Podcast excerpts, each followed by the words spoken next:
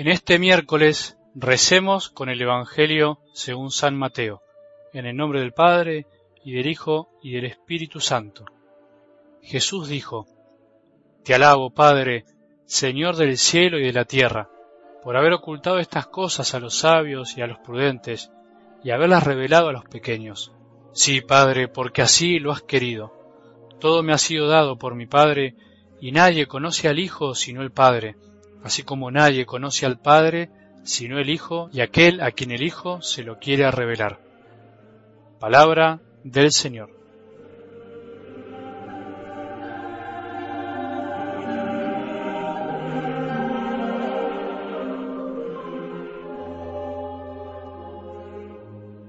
Según el Evangelio del domingo, Jesús envió a sus discípulos de dos en dos. Todo un símbolo, no es simplemente un modo de decir, no es una anécdota más. Siempre intento recordarte que de los textos de la palabra de Dios no solo hay que prestar atención a lo que dice concretamente Jesús, sino también al modo en el que lo dice. Lo mismo podríamos decir con respecto al envío de sus discípulos. En este caso, no solo nos importa que Jesús los envía a predicar, a exorcizar, a sanar, o sea, al qué van a hacer, sino que es igual de importante el modo como los envía, de dos en dos, o sea, nunca solos. Lo fundamental no es si van de a dos, o de a tres, o de a cientos, sino que nunca de a uno. ¿Qué es evangelizar en definitiva? Anunciar la buena noticia. ¿Cuál buena noticia? Que Jesús vive entre nosotros y que trajo a la tierra el reino de Dios, a nuestras vidas. Entonces, ¿sería posible hablar de un Dios de amor que es amor presente entre nosotros sin alguien a quien amar? ¿Sin mostrar ese amor? Imposible. Jesús no los envió de dos en dos por una cuestión de seguridad, para que se cuiden entre ellos, para que no anden solos por ese tiempo, sino por una cuestión de amor. Incluso él jamás predicó solo, jamás habló de su Padre solo, aunque tuvo momentos de soledad para con él mismo, para escucharlo y amar más a su padre, pero ese es otro tema.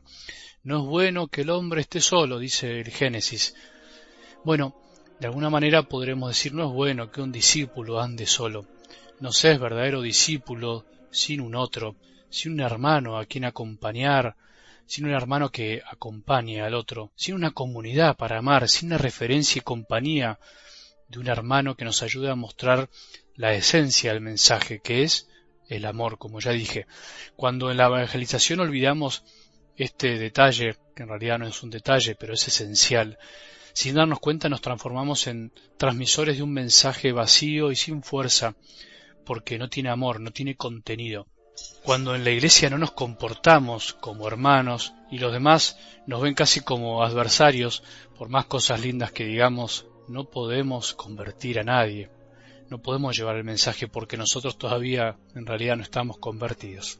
Pero bueno, vamos a algo del Evangelio de hoy. Antes que nada, Jesús alaba al Padre, se enorgullece, se emociona ante la actitud de Dios Padre que elige este modo de revelarse, elige este modo de mostrarse a los hombres, o sea, elige abrir su corazón solamente a aquellos que son pequeños, que tienen la actitud de los pequeños, de los sencillos, de los humildes, o podríamos decirlo al revés, que Dios se deja ver por aquellos que tienen un corazón humilde, o que sólo los humildes pueden reconocer a Dios.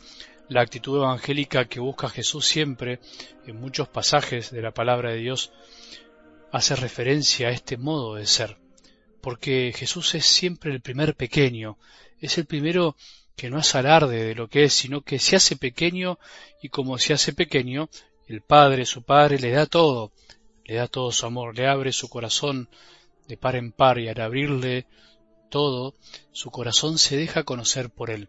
Por eso el Hijo conoce al Padre y el Padre conoce al Hijo, porque también el Hijo le abre su corazón. Esa relación de amor plena y perfecta entre el Padre y el Hijo es la que Jesús quiere que también podamos llegar a tener nosotros un día para con Él.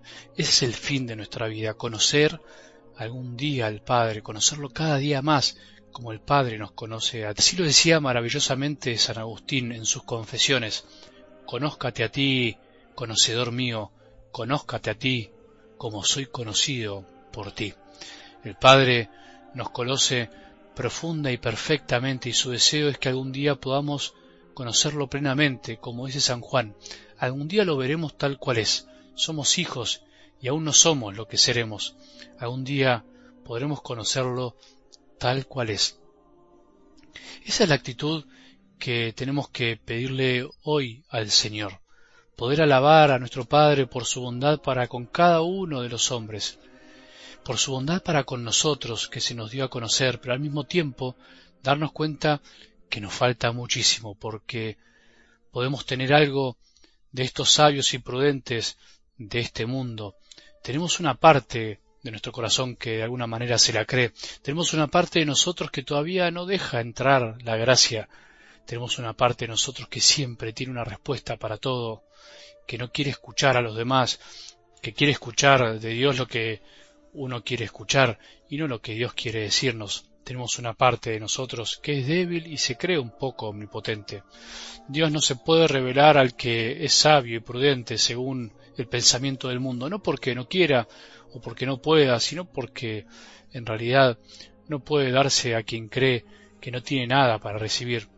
Según el mundo, me refiero a aquellos que creen que la sabiduría es saber cosas, tener una acumulación de información, ser como el Google, que ponemos lo que necesitamos y nos lo dice en el momento. No, esos no son los sabios según el Evangelio, sino que el sabio es el que siempre está abierto a más, el que siempre se reconoce que todo no lo sabe y que acepta que el saber no pasa por ser certero y emitir juicios infalibles para todos, sino al contrario, que tiene que ver con aprender a escuchar y darnos cuenta de que la verdad es algo que vamos descubriendo a lo largo de nuestra vida y que nunca terminamos de aprender completamente, de amar, sino que la verdad es algo que siempre tenemos que estar abiertos a recibirla y estar dispuestos a seguir creciendo.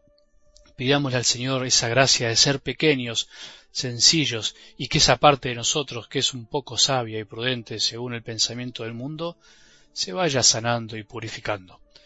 Que tengamos un buen día y que la bendición de Dios, que es Padre misericordioso, Hijo y Espíritu Santo, descienda sobre nuestros corazones y permanezca para siempre.